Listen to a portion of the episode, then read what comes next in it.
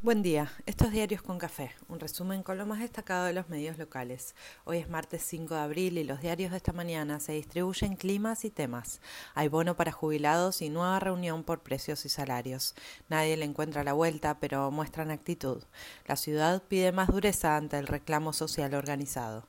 El Congreso reactiva debates, algunos más cercanos a la gente que se queja, con razón, de la inflación, que no para, y otros parecen lejanos. Alquileres, Consejo de la magistratura y un fondo para el fondo. Nación agita temores por deuda y emisión. Amor a la chilena y conflictividad social completan el panorama local. Mejor el horror ajeno lo dejamos allá. Por suerte hay fútbol copero y el clima acompaña. Hubo balance positivo en el gobierno tras la visita de Boric que aportó una mirada más descontracturada de los conflictos que arrastran ambos países y viene heredando la región. Hubo discursos, reafirmación del compromiso conjunto, fotos, espectáculo y buena onda. Cuenta la política online que el principal asesor económico del presidente trasandino es un joven economista que promueve más el lazo bilateral y regional que los acuerdos de libre comercio con las grandes potencias. Clarín, sin embargo, incomoda con cupos migratorios para venezolanos y reclamos de extradición. Otros miran posiciones diferentes ante la plataforma continental y el conflicto mapuche que pone más inquietos a los medios que a los mandatarios. Se confirmó que Alberto Fernández y Luis Arce iniciarán negociaciones para ampliar el suministro de gas de cara al invierno. El presidente boliviano estará en nuestro país el jueves. Román Lechman especula que podría haber algún anuncio el mismo jueves oficializaron el bono para jubilados, pensionados y asignaciones. El gobierno negocia con supermercados una canasta más completa y más accesible. Hoy hay nuevo encuentro con empresas y gremios para discutir precios y salarios, con el bono para empleados del sector privado que se cuela en la pulseada. El dólar blue cerró por debajo de los 200 pesos y es el nivel más bajo de brecha entre oficial e ilegal en largo tiempo. Los bonos argentinos también se recuperan y el riesgo país quedó debajo de 1.700 puntos. Pero como parece ser una buena nueva, en los diarios no hablan mucho del tema. Lo que sí es tema, temón y próximamente materia de estudio en las facultades de ciencia política es la interna oficial. Cuentan desde cerca del presidente que se molestó con el libro que le mandó su vice y tiene motivos.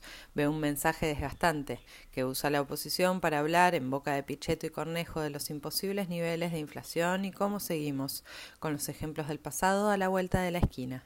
Hay actores que compran querosén en cuotas y no lo ocultan. Cronista alimenta argumentos y anticipa la inflación más alta desde 1991 y ya reacomodan proyecciones de crecimiento. Nación se horroriza por el nivel de deuda del central y todas las deudas se calculan igual y parecen lo mismo. En ámbito, el gobierno sigue entusiasmado con inversiones para desarrollar litio. El gobierno de la ciudad discute la coparticipación con el gobierno nacional, los gobernadores y la corte en el medio o de un lado de la pulseada mientras advierte por fuerte suba de la BL y culpa al gobierno nacional, otra vez por el revalúo de las propiedades comprometido en el acuerdo con el fondo por una deuda que tomó su gobierno. Esto último no aparece en ningún lado, pero sería bueno recordarlo.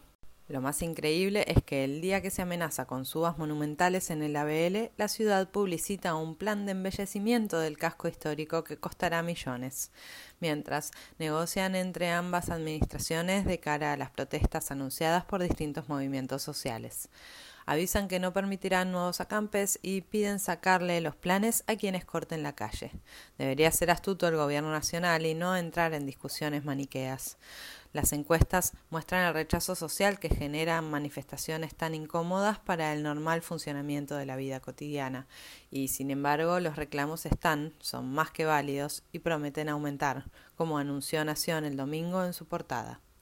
En el Congreso de Diputados abre el debate para reformar la ley de alquileres. Mañana el Senado empieza a discutir el fondo para pagar la deuda con el fondo. La oposición reitera que está en contra y habrá que ver la cintura del oficialismo para dejar las cuentas claras sobre la mesa para que la sociedad se involucre. El jueves podría haber sesión para definir lo que suceda con el Consejo de la Magistratura, la Corte y qué ley se aplica. Graciela Camaño se despega del pedido de la Corte de presidir el órgano y cuentan que la baña la presiona. Acá suena imposible embarcar a una sociedad agotada, tironeada y harta en una discusión que se siente muy lejana. Y si supiera cuánto le afecta la mala administración de justicia. Hablando del tema, en Montevideo, Pepín Rodríguez Simón, el operador judicial de Macri durante su gobierno, fue al Parla Sur y tuvo que irse en medio de un fuerte malestar y críticas.